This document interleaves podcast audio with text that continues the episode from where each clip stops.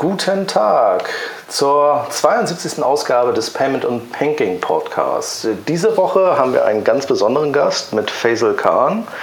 Kilian ist auch wieder mit dabei und ich bin Rafael Otero. Diesmal zum Thema Pakistan. Wir mögen es ja, ja immer wieder. Ja, international, wir werden immer international. Unglaublich. Bald, bald sind wir einmal rum um die Welt. Richtig. Ja? Wir mögen es ja auch, Leuten beizubringen, was der Iran macht, was die Türkei macht. Dieses Mal ein ganz tolles Thema mit Pakistan. Dieser Podcast natürlich auch aufgrund des Gastes heute auch wieder auf Englisch. Yeah. Hi Faisal, how are you? Gentlemen, good to be here. Thank you for having me. Thank you for being part of our podcast and also of our internationalization of our podcast. Faisal, would you like to introduce yourself to the to our listeners? Absolutely. Uh, my name is Faisal Khan. I'm based in Karachi, Pakistan. I am a banking and a payments consultant for a couple of years. My specialty is cross border. So, if money or value moves across borders, that's what I specialize in. I am uh, been in this field for about now almost I think 20 years. Um, and most of my clients and the markets that I work with are developed markets. So, you know, the US, Canada, Europe, UK, etc. And um, happy to be here. I'll be uh, glad to answer any questions you have.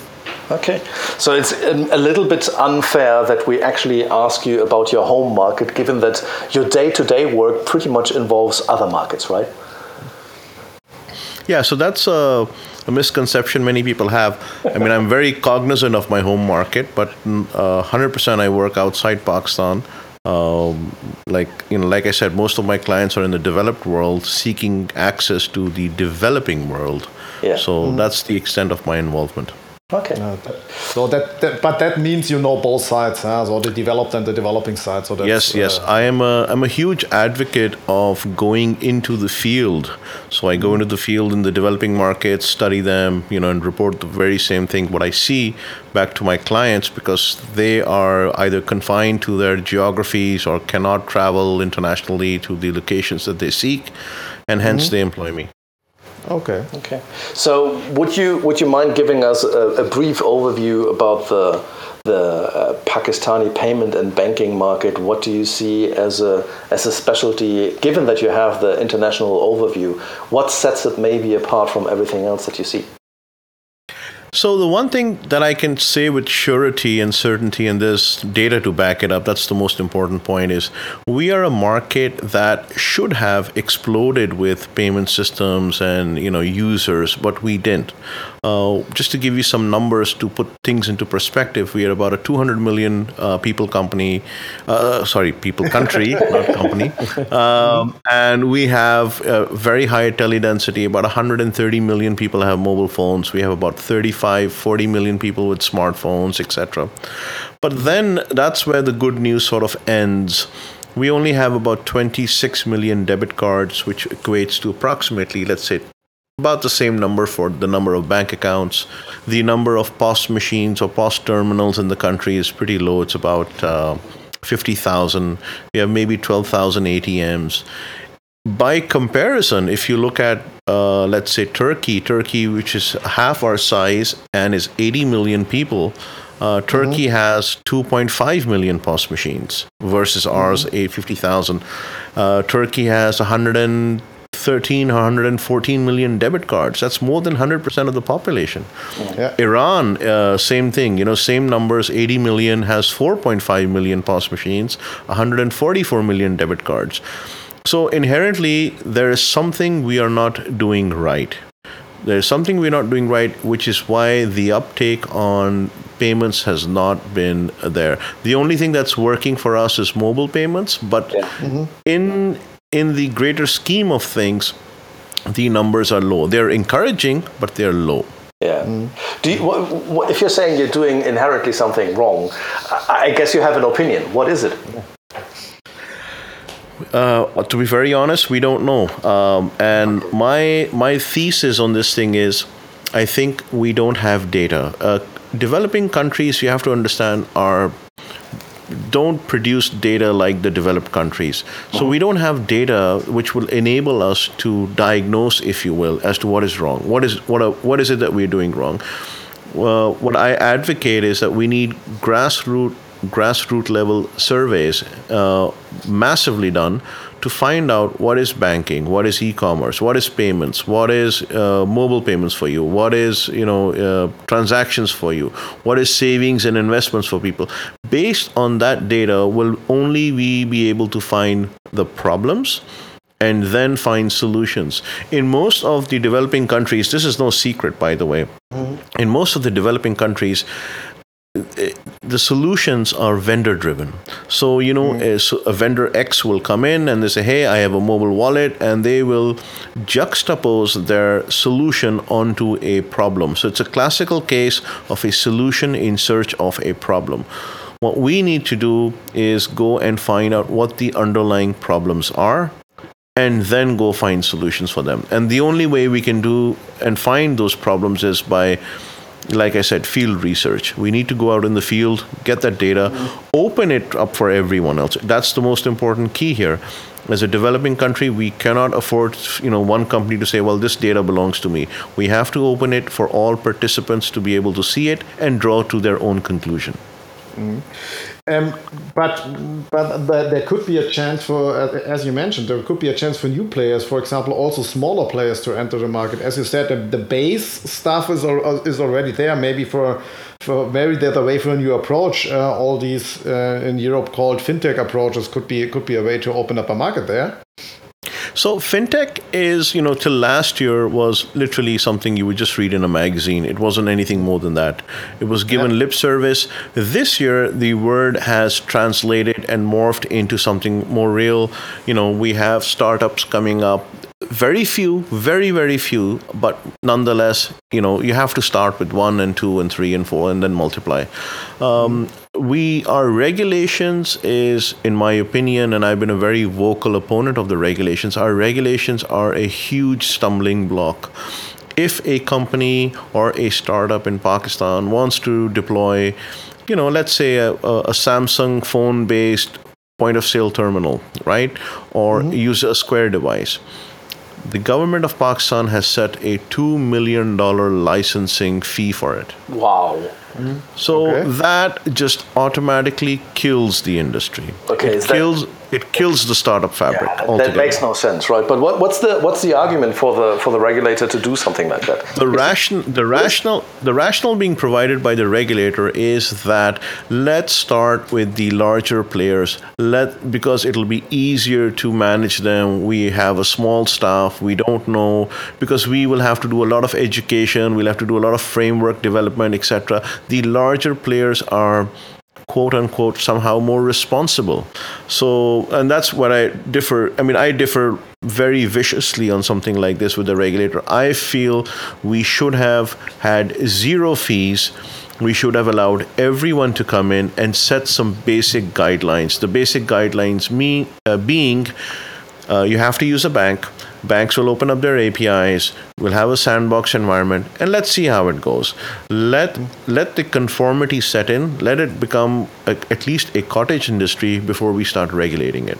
Yeah. So I think we we have a classical case where we did regulation and just killed it before it even gave birth to anything. Well, which is interesting, right? Because if you if you're saying that you are, no offense, but coming from behind in a country like that, you would actually think or assume that a regulator would look around what other people are doing, where you have sandboxing coming out of the FCA with the UK, where you have Visa and Mastercard opening up their ecosystems in the US, and you would actually assume that they would learn the lessons see that that is the right way to approach this thing. But maybe let, let me jump into, into one more question because right now we're talking about the, the regulator, right? So, but what do you see with, with the schemes? What are the, the most prevalent schemes? And I assume that UnionPay will, will play a role in, in, in Pakistan. Do you sem, see them being as cautious as the regulator? So uh, I will say that Pakistan is a country that is no different from all the developing countries uh, emerging markets, they feel most comfortable in a union which is uh, provided by the branded names Visa and MasterCard. Mm-hmm. China UnionPay, for example, is present, but they're slowly and slowly proliferating the payment space and the banking space. the, the branding power of Visa and MasterCard and the traditional banking sets, uh, settlement that we have is very, very strong. We've become so complacent that the regulator is cognizant of what is out there, but hesitant to take the step. And I will go so boldly as to say, in many cases, it's incompetence and in many cases it is you know if i do this i'm out of a job if i do this i don't know what the consequences are yeah. we are not and and and because of that the entire industry is held hostage yeah, hmm. yeah. So it's more co- complacency and, and absolutely. I mean, you know, it, it, the numbers work in your favor. Two hundred. I mean, like I said, two hundred million people, fifty thousand machines. It took us seven years, seven years to go from something like twenty thousand POS machines to fifty thousand machines. If we did some you know like some amazing thing by magic and we even went to 500,000 we are still one still, one fifth of Turkey. Yeah. yeah. yeah, So what's the what, one of the guys that sometimes propagates, or one of the players that sometimes propagate like change in, in, in payments could be also like telecommunications uh, things. Like everybody has the Nigerian uh, showcase in in its mind, jumping, leapfrogging over, going from credit cards directly to, to mobile payment. What has the, been the, the telco industry?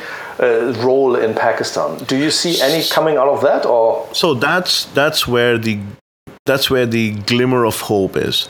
So the telecom industry has realized that they that, that telecom is dead. The average revenue per users are diminishing. The mobile payments in the payment sector, so they have to change themselves. They have to morph themselves from telco companies to data-driven companies and to payment companies, and they're doing that. Yet they still have one thing which is you know uh, which is a huge issue which is interoperability. They don't have that. Okay. So we have also, walled gardens. If you use telco a well you can't pay telco b seamlessly. If you have telco b you can't pay telco c seamlessly and they, they, the argument is let's have a walled garden till such time that we have a very large enough customer base before we open our floodgates to you know for for ubiquitous payments to other people. So the telco is promising. They are the ones who are taking some driving initiatives with respect to opening their apis sandboxes etc but you have to understand that we are still encapsulating traffic in a closed system uh, the, the barring you know if you had two million dollars lying around and you go get a license, the only way to do it is is to go partner with a telco or with banks. And banks are just at the very cusp of opening up or even listening to how um, startups can work with them. Mm. And um, you're mentioning the interoperability um, on on the telco side. I think it's maybe comparable to the stuff you have you have in Turkey, where you don't have these um, um, acquirer stuff in between these issues and uh, and and the merchant. Is it maybe a, not a chance to open up uh, businesses on base of that stuff? So I I think. Uh, the payments i mean so, so one there is a regulatory aspect right? One facet is that there's regulations that is stopping uh, the companies from coming in. But then the, then the question is okay if we have zero regulations if we have zero regulations is it guaranteed that we will immediately have a, a market that will just mushroom in size and i have to be a little cautious when i say well maybe and the reason i say that is we have to look at consumer and business behavior India, Pakistan, Bangladesh, Nigeria, Kenya, Tanzania, Ghana. I mean, I can name countries on and on. They have extremely large uh, you know swaths of population that operate as an undocumented economy or a parallel economy. Mm-hmm. so that means they don't report their income etc etc to in order to become a merchant you have to be a company you have to you know submit 25 to 30 documents etc and then you get your merchant application approved but if I'm a cash only person, hey, you know, I'm, I'm doing business as it is. Why would I need to declare myself? So we have to look at these issues.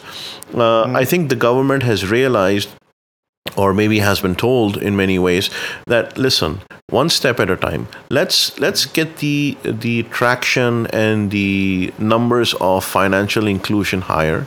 Once these people are more and more acclimatized to digital payments then you have the ability to go and tax them. Then you have the ability to go and do whatever you want. But right now do not place hurdles. Let them come onto the platform.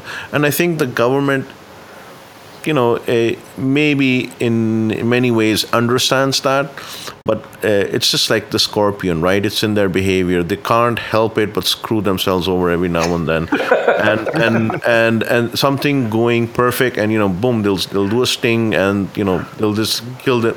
So they are their own worst enemies in yeah. in many ways. Well, now, now you said something very interesting, which is financial inclusion, right? So how how do you see that working? Is that so? Is the way that people are approaching this cash only, intransparent, maybe sometimes semi-legal market. What's your personal point of view? Is it trying to push cards, trying to push them on the medium of the, let's start maybe with debit cards. Is there a local scheme? Is there an appetite for a local debit card scheme? Or do you see somebody like, or the chance for somebody coming from a more card not present wallet kind of approach, uh, jumping into that and say, you know what, forget about the, the, the, debit cards and credit cards. I just go directly, like you have in Russia, cash to wallets. So I think it's a great question, and I think the answer is that we are not uh, majority of Pakistan is, is poor, right? Or it is not. It's not affluent. It's a very small a percentage that is affluent, maybe 1 or 2%. So the majority of the transactions being done today are on the mobile wallet. Uh, it is mobile money and it is it was done for short circuiting distances. If someone is working in a city that is a thousand miles away from where the family is that means was used. You go to an agent you pay money you load money and you transfer the money on the other end. Mm-hmm. same thing the wife goes to the agent collects the money and so forth. So what we have built is we've built a very huge agent network. So that's yeah. good I think we'll have more and more f- uh, people adopting mobile money. But then we have some growing problems that we didn't think of, unintended consequences, if you will. We are totally, uh, uh, how do you say it? We're totally dependent on the liquidity of the money that agents possess. Mm. So because if, if if I am a person in a faraway town and I do small reloads every day and small cash payouts, you know, let's say 10 euro equivalent every day, yeah. and I'll do and my and my total liquidity is 200 euros. That's fine. But if one international yeah. remittance comes in and I have to do a, a 200 euro payout, my money is gone. I can't roll it on a daily basis. Yeah. So, so that's yeah. a huge issue. So I feel cards are nowhere in the system in play yet. You know, a, a poor worker, a house worker, a farmer, a, a, cab driver doesn't see a need for a Visa debit card or a, or a Mastercard debit card. Yeah. Yeah, yeah. They they know the agent locations from where they can get cash out. Yeah. And but uh, as we go up to the lower middle class, middle class, and upper middle class, the need for a card-based transaction will come. So what the and here here's one of the rare moments where the government has you know actually done something nice, is that they have put in play regulations and are now uh, executing them.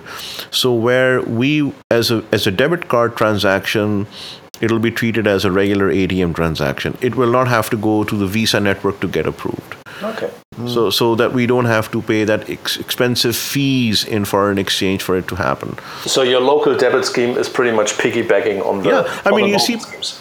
Pakistan had some two, three things working for itself that no other country had. Number one, in the very early of after the millennium, uh, tw- uh, 2002, 2004, we were the very first country in the world to have biometric identification of every citizen in, in Pakistan. Mm-hmm. Okay. Uh, we are now on version three, and you know we'll probably be going to version four. So we have the smart chip, everything. Every single citizen above the age of 18 is fingerprinted, scanned, everything else. I know it's a nightmare for you to even think about something like that, but in but in this part of the world, you know, it's okay. Second, all the uh, all the banks are connected on a real-time switch, all of them. Wow. Uh, this happened in, in early 2000. So if I pay you seven seconds later, 10 seconds later, the money's in your bank account. I mean, that, that means inst instant payments is reality in, in, in Pakistan already. Uh, yeah? It's it's normal. So when you take a Pakistani and tell him, push him, you know, drop him in the middle of Chicago and say, well, you know, look at this banking system. He says, oh my God, these guys are even more backwards than us, you know. so so yes, instant instant payments is a reality, and yeah. the and the third thing that, that that's working for us is the uh, the forcing of the networks, the mobile money networks, to be classified as a regular bank account, so that money can be transferred between mobile money and regular bank accounts. Mm-hmm. So your, your, telephone number, which is your mobile money number, is also a regular bank account. So I can push yeah. money into it from my bank account, and you can push money into my bank account from your mobile money. So with yeah. these these thi- with these three things, we have a pretty good proliferation of what's going to happen next. We just need to we need a catalyst. We are missing the yeah. catalyst. Yeah. yeah. So it means you are vice versa. So that means the, the infrastructure is is already there, and uh, but you now have to scale it. Yeah. Scaling is not easy because you know obviously scaling in a country like this means uh, you have to take a certain side you have to take a certain uh, stance meaning you have to either adopt a certain standard or adopt a certain vendor. So there's a lot of vendor driven pressure here. There's a lot of lobbying by those people. Uh, there's no secret about that. So i think mm-hmm. at the at the end of the day the regulator is trying to play an impartial role some of the policies that they've done wrong, they can actually correct it. There is an assumption for some reason in society that when you make a bad rule, you cannot undo it. You can. Mm-hmm. And there's no shame in doing that. But yeah. not undoing a mistake for many, many years causes more harm than good. Yeah. yeah. Um, and uh, especially if you, if you have all these identification or biometric data in place, that means you have uh, quite good possibilities for doing an eKYC, all, all these onboarding stuff you have in in, in Europe is mm, yeah yeah would be done much much better here. Huh? That's not just that, Kilian. You know, you have to understand that uh, complex problems usually have very simple solutions. There mm-hmm. is a mm-hmm. concept in America known as DBA, which is doing business as. So, uh, for example, my company could be Faisal Khan and Company, but my DBA could be cheaptelephones.com, you know? So, mm-hmm. cheap telephones is basically mapped onto my company name. Likewise, yeah. rather than forcing everyone in Pakistan who's already selling as an individual who's already selling as an individual to force them to make a company and then sell why can't we introduce the concept of DBA to an individual identity? So I could be Faisal Khan and my DBA could be cheaptelephones.com. Uh, mm-hmm. I didn't register as a company. I didn't do anything. I can continue to sell as I am. And I am now classified as a business as well. Just by doing that, we, the uptake on the thousands of merchants who have uh, unregistered businesses would suddenly be legal. You would just in- include something like the, the, the sole trader and make that a class. Absolutely. I mean, it's it's nothing more than a database entry. If you are calling Marriott hotels, you are you know you, you, you just you just Faisal.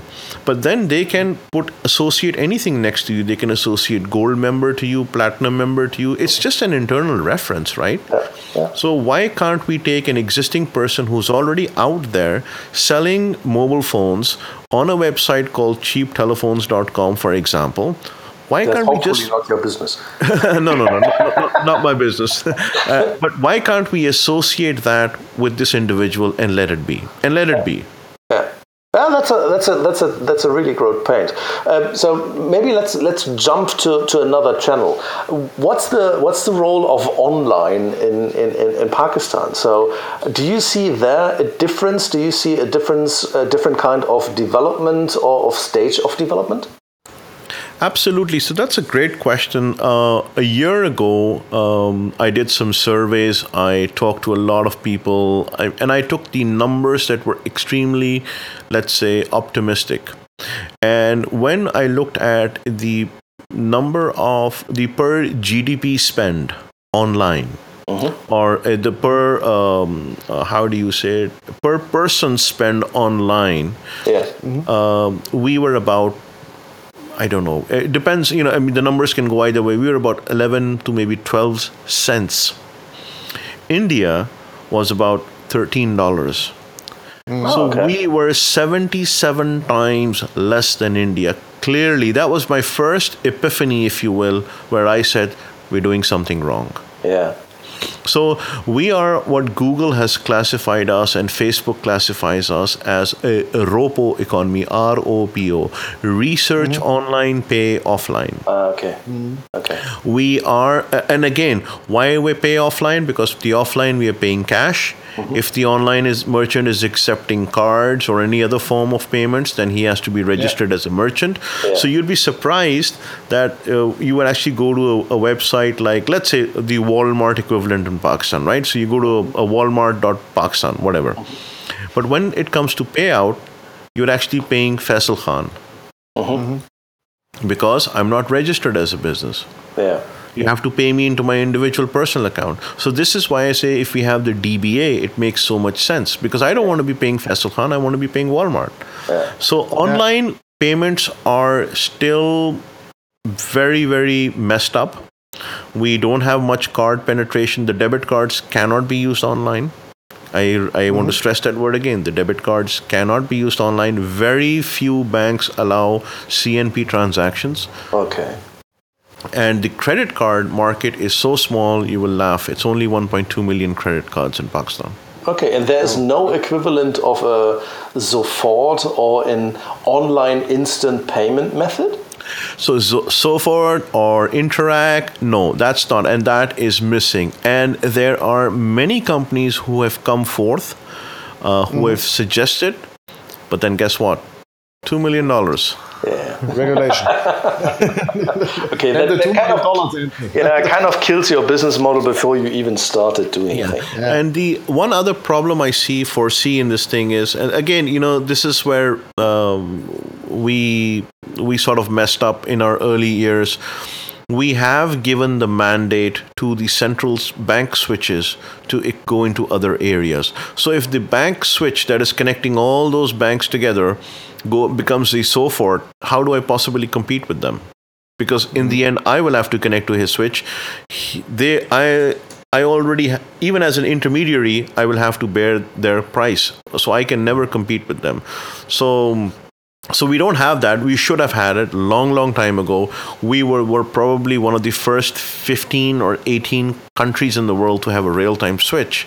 Yeah. Mm. and 16 years later it's no different. We cannot we cannot we don't have a Sofort i mean how sad is that? Yeah, it's it's so interesting, right? So you see, you see Nigeria, you see everybody trying to copy um, the mobile payment that they have there, the Safaricom model. You actually then take a look at at the Philippines, who actually had that long before Nigeria, never took off right that. You have very special markets like uh, the Netherlands, where they where all of the banks can sit together, create iDEAL as an online payment method, uh, which is instant payment at the same time. And you would imagine that a country that is emerging, independent if it's now Pakistan, India, or somebody else, that they would actually look at the markets, learn from that, and at least adapt one or two of these things instead of just penalizing these kind of things. Uh, It, it amazes me always to hear these kind of stories from, from people like, like you or the people that were telling us about the Iran that they're doing one mistake after the other and then are not capable of correcting it. So it is sad uh, because it's it's one of those classical cases where you where the child comes up to the emperor and says the emperor is naked, the emperor has no clothes. Uh, people over here are afraid to point to the regulator or someone senior, and you know, the banking sector is is and I'm going to be very very harsh over here. The banking sector is totally subservient to the regulator. They do not have the guts, they do not have the balls, if you will, to go and talk to the regulator and say, no, this is wrong, this is absolutely wrong, and this needs to be corrected. No, they do not do that. And I believe that has much, this is where much blame needs to lie. If the banking sector cannot speak up, then you know uh, what as a consumer what rights do i have i can't go to a regulator the bank has to go to the regulator and fix them and the mistakes the regulator has made they refuse to mm-hmm. correct them. So you know. Yeah. But that means at the end it, it, it, kills every every kind of innovation. That means also also for, for every every fintech fintech related stuff. It's not not a good uh, base point. So I think we're in a how I I would like to say we're in a squall period. At some point in time, the the people or the peoples who are sitting at the regulatory table will change. A newer breed of people will come in, and hopefully their train of thought would not have been maligned, and they would see how the mistakes can be corrected by introducing new regulations and legislation. There is good work being done in Pakistan, no doubt, but I, I feel we have committed a cardinal sin, and that cardinal sin was when we went and said, okay, we're going to license it and license it heavily. That was, it has repercussions that the industry is just now beginning to understand that you know we have killed innovation. Anyone who even wakes up with a dream of doing something better cannot. Well but let me let me think let me challenge that for a second. I mean we have pakistan a massive market right? So you said like you have a couple of hundred million people sitting around doing things. You take a look at a now don't get me wrong, it's political, maybe insensitive, a sister market, India, which actually has the potential or shows the potential of being um, 70 fold increase of what you're doing right now. 2 million, yes, is a steep number, but is there a business case to be made? Yes, you have to believe and trust this market, but I think there will be maybe one or two people like yourself um, that know the Pakistani market inside out, and they will say, okay, I don't need 2 million, maybe I need 10 million. But if I have a shot at this thing, I will own the Pakistani market. I will revolutionize this market. Do you see that that kind of hero coming out of the woods? Uh, yes, and let me say there's no shortage of money, but you have to understand in emerging markets, when you have to invest $10 million, then you have to look at the ROI. You have the energy sector that you can invest in and make millions. You have minerals, you have coal, power generation, textiles, infrastructure, real estate, and then you have fintech. Very few people understand fintech. And then they look at uh, they say, okay, fine, if I do it, can I get my money out in two years? It doesn't happen like that. Companies like any good company that has to be built will take at least five to seven years before they can really morph from a caterpillar to a butterfly stage. You know, uh, it's a lot of money that has to be spent in banking. The hardest part is to get banks to sit on a table every banker has their own opinion. They're all my friends, by the way. I mean, I, I you know, they're, they're, like very close friends. But I tell them at the end of the day, my God, you being, you guys are being such assholes because you guys, you cannot sit, you can, no, because you cannot sit on a table and put your ego aside. And I'll put my ego aside. I'm very cynical about this thing, but I'll put my ego aside. But let's work together, together for a good, for a better cause. Yeah. But but no, the bigger bank has to have a bigger share on the table than the smaller bank, which kind of defeats the purpose then, right? Yeah. Yeah, I so I, I think in the end we have a few superheroes, if you will, in the dressing room. They're getting ready, mm-hmm. um, and a lot of hope is riding on them. A lot of hope is riding on the telcos, and you know you have all these uh, uh, children who've gone abroad, who've studied it, you know, in Europe and in, uh-huh. in North America, are coming back, and they're telling their parents, you know, we don't have this. I think this is an opportunity you need to look at.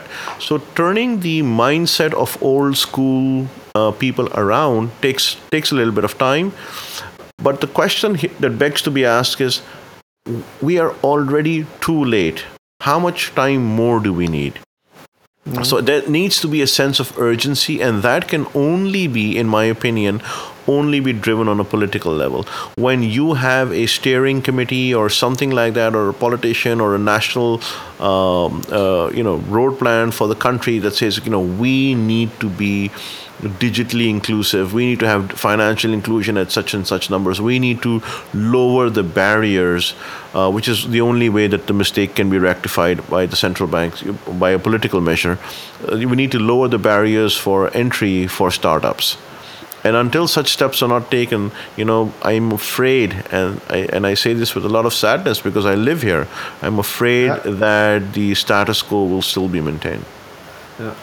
Um, just just jumping into uh, a little bit other topic. How how do you see, or, or what is the influence of all the new or all the the movements around the money remittance business for Pakistan? Because from the classical point of view, Pakistan is a classical country where a lot of remittance stuff is going in and out. Uh, had that an impact on the local infrastructure or local development?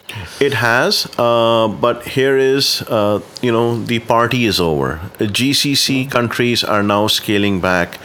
I actually predicted this and wrote an article about this five years ago that we need to have a plan. If 60% of our remittances are coming in from the GCC and they will decline, what's our backup plan?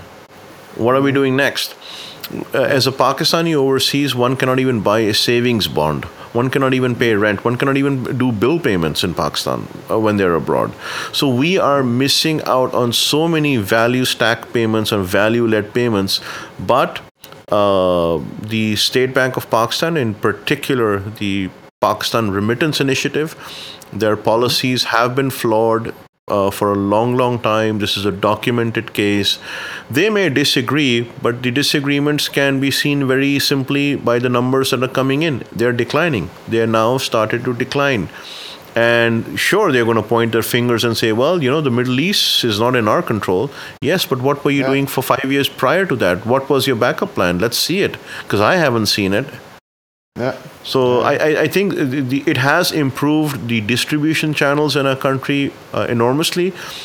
But as a regulator and as the banking uh, sector is concerned, we never went out of our comfort zone, which is Pakistan, to project our power outside in other countries from where remittances can be sourced. We never went into the uh, the originating countries ourselves and you know showcased what we can do and what sort of financial products can be made. We were a very subservient, very passive mode rather than an active mode. And you're saying now the time is pretty much done because it's declining, so it makes no sense to go after that market anymore. Mm, eh, it, it's a low hanging fruit. It is there. Uh, it is inevitable. I mean, you cannot sustain remittances if you don't go into these uh, Agreed. value-led payments. And I think uh, you know the banks are realizing it. It's a little late, but uh, it's not too late to turn the ship, if you will. It's still like a couple of years to, for, for money to be made, but then afterwards you need to find something else, right? Uh, and I think what I'm uh, referring to here is that we are looking at, we, we, we understand the GCC situation. We understand it's, a de- it's in a declining market. I think the banks have now started looking elsewhere. They're trying to scramble up and trying to get their marketing teams and, and say, okay, go out and see what we can, how we can source foreign uh, exchange from other countries, from the diaspora living, living abroad. Now, we've been we've been this is massively interesting knowing and getting to know all of these markets and especially your take on it. Um, let's maybe step one thing back. You, you actually said financial inclusion is still something that needs to be done.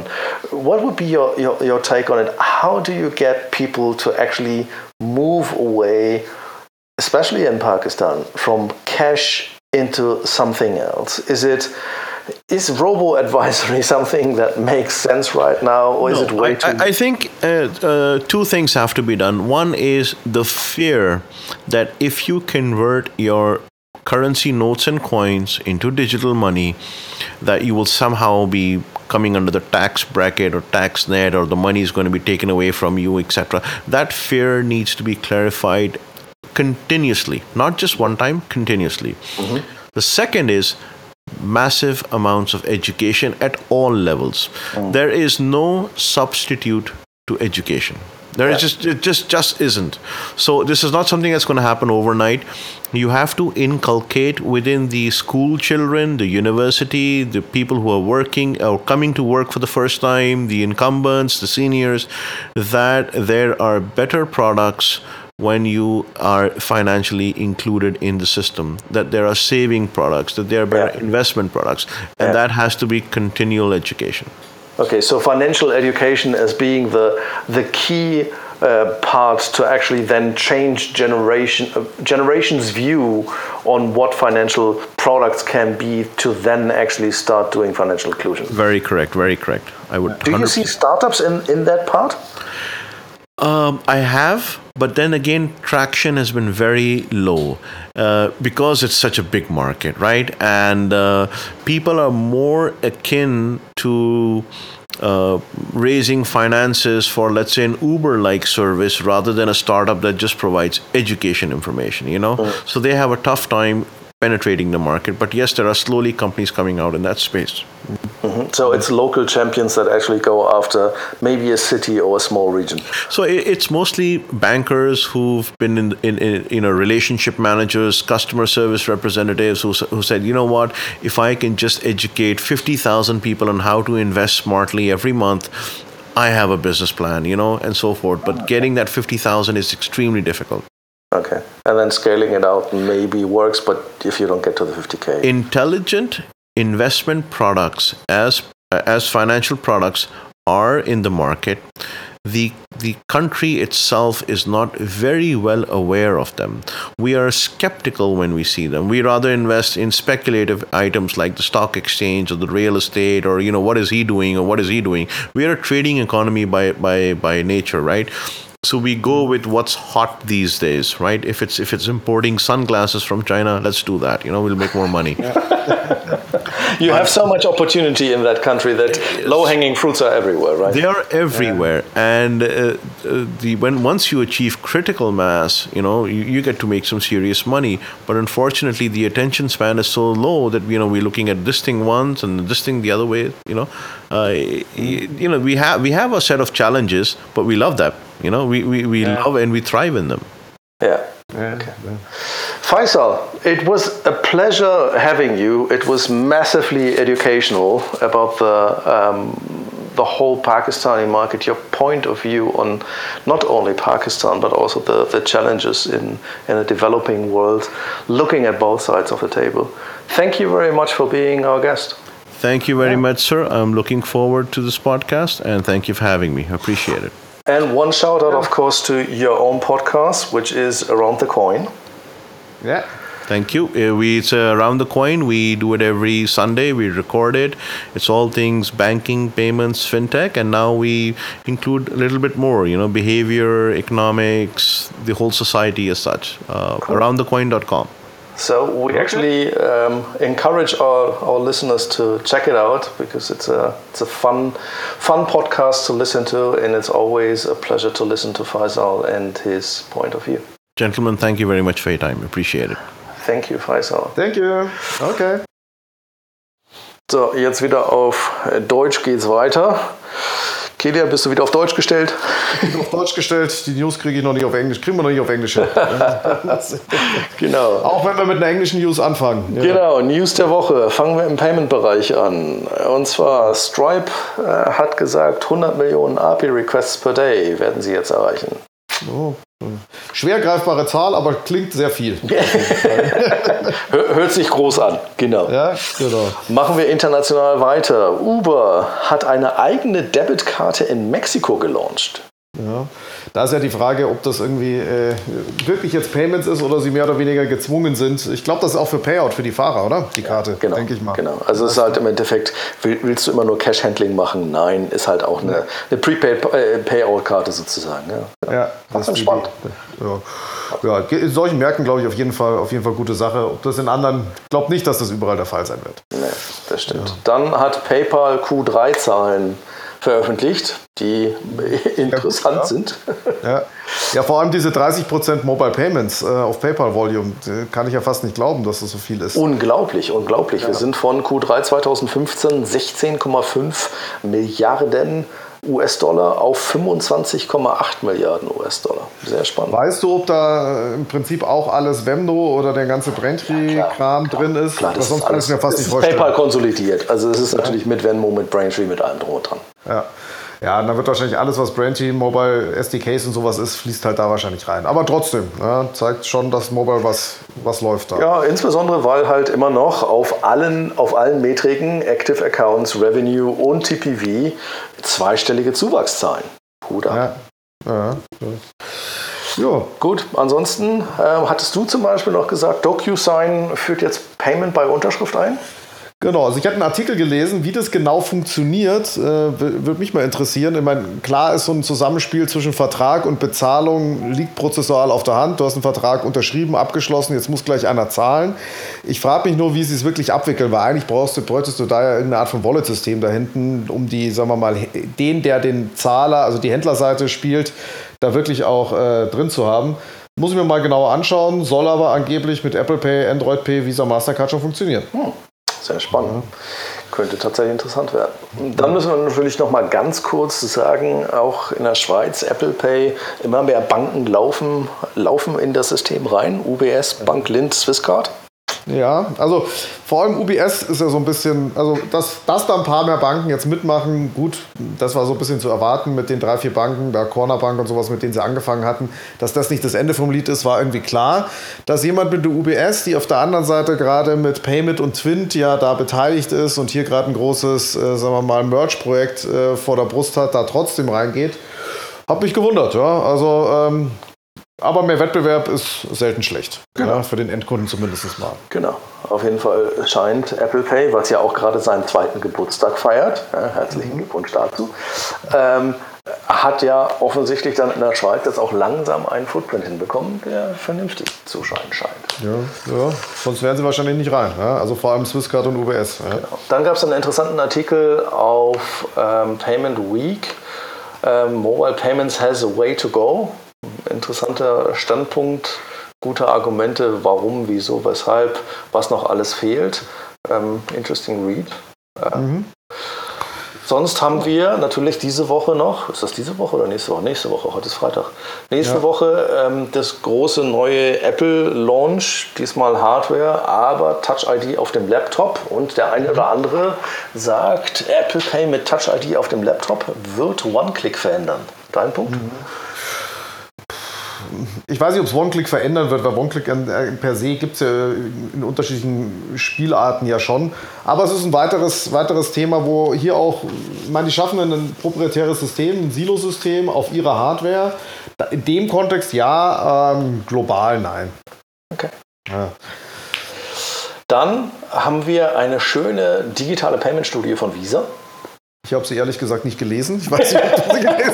Ich habe sie nur überflogen. Äh, interessante Insights. Also der Punkt, den man tatsächlich Visa geben muss, ist, wenn, wenn sie Payments machen, dann sind die halt sehr broad, dann sind die halt auch sehr, sehr schick, sind viele Insights drin. Äh, jetzt für mich stach da jetzt nichts raus, wo ich gesagt habe, so ja, super, wusste ich noch nicht, habe ich noch nie gehört. Ist aber schön einfach, das mal mit, Sa mit Zahlen hinterlegt zu haben äh, mhm. und vor allen Dingen halt auch mal mit Visa-Zahlen hinterlegt zu haben. Also ich, man ja. würde sich ja wünschen, dass ähm, sowohl ein Mastercard als auch ein American Express auch mal äh, so viele Sachen und auch so, so detaillierte Sachen aufmachen würde, weil dann bekommt man ja mal von außen so einen kompletten Marktübersicht. Mhm. Ähm, Visa ist da mal schön Vorreiter. Ja, speziell von Amex habe ich da noch nie irgendwas in der Art gesehen. Mastercard macht schon ein bisschen was, aber Amex, genau. ich weiß nicht, ob du da genau. gar nee, nichts. Nee, null, null, leider. Dann hatten wir einen sehr kontroversen Artikel, ähm, wo sich viele Leute wieder äh, ge gehauen haben. Ist die Fototanne jetzt angreifbar oder nicht? Ist Fototanne auf dem gleichen Gerät, wo deine SMS ankommt, jetzt Second Factor, ja oder nein? Ja, wird man auch nie lösen können, die Frage. Das kannst du immer so oder so sehen für dich. Ja, ja. Genau, also das, am Ende äh, des Tages kommt es darauf an, wie sicher oder unsicher ist das Ökosystem und das Gerät. Äh, ja. Spannend. Ja. Gucken wir mal. Ja, und wie viel kommst du, wenn das Gerät schon unsicher ist, ist die große Frage, ist die TAN-Applikation dann das erste, wo man reingeht? Genau. Wenn man sowieso schon im, im Gerät ist, gibt es da nicht viel, viel lustigere Sachen, äh, die man machen kann. Richtig. Genau. Ja. Springen wir kurz auf das Thema Fintech. Äh, ein paar Blockchain-Startups, unter anderem Hyper und Biometrics, bekommen das gleiche Funding, nämlich 3 Millionen US-Dollar. Mhm. Ähm, herzlichen Glückwunsch dazu. Ähm, interessant interessant. Ich glaube, es ist immer noch eine Wette, das ganze, das ganze Thema, aber ist jetzt breiter und kommt auch mal so ein bisschen aus, des, aus dem reinen, wir machen nur irgendwie Transaction Processing und versuchen das irgendwie günstiger machen raus, sondern sind ja auch mal ein, zwei andere Sachen. Ne? Ähm, genau. Dann haben wir ein paar Hacks äh, diese mhm. Woche. Leider diesmal auch ein Payment-Hack. Ein indisches Payment-System wurde gehackt, falls also irgendjemand mal in Indien eingekauft hat oder mit diesem Payment-System gearbeitet hat.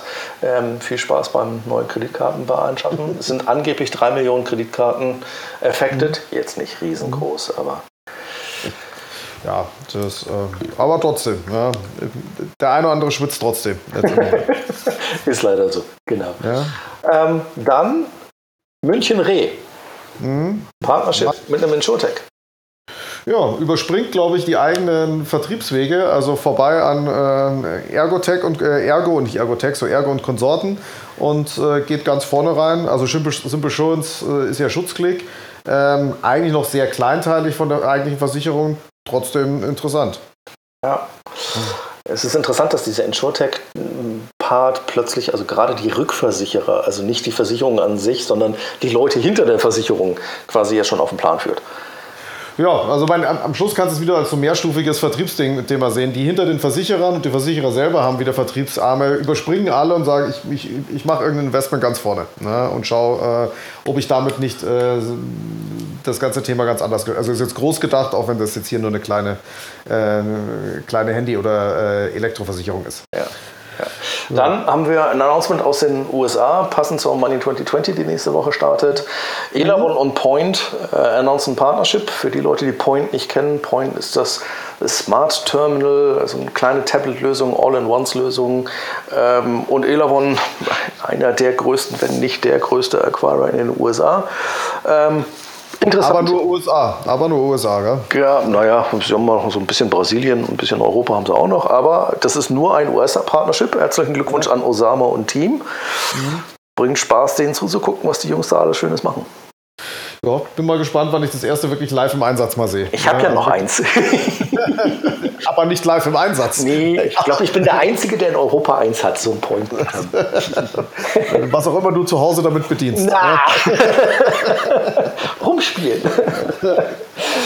Gut, dann springen wir auf die Welt des Bankings. Ähm, die Welt hatte einen sehr, sehr interessanten Artikel, fand ich zumindest, den ich eigentlich nur unterschreiben kann. Wir brauchen Nerds auf Chefposten und Aufsichtsratsposten. Ja. Digitale Kompetenz im Banking-Bereich ähm, war jetzt sehr kontrovers, auch sehr harsch formuliert im Sinne von, da, sind, da ist mehr Digitalkompetenz äh, im Wohnzimmer der CEOs, äh, sprich bei den Kindern, als bei den CEOs selbst. Ich würde halt ein wenig anders daran gehen und würde sagen, in den Aufsichtsraten, Aufsichtsräten würde ich gerne ein paar Nerds und Freaks sehen. Ja. Ähm, und nicht so sehr auf den Chefposten, weil ich glaube, so eine Bank zu führen ist schon was anderes.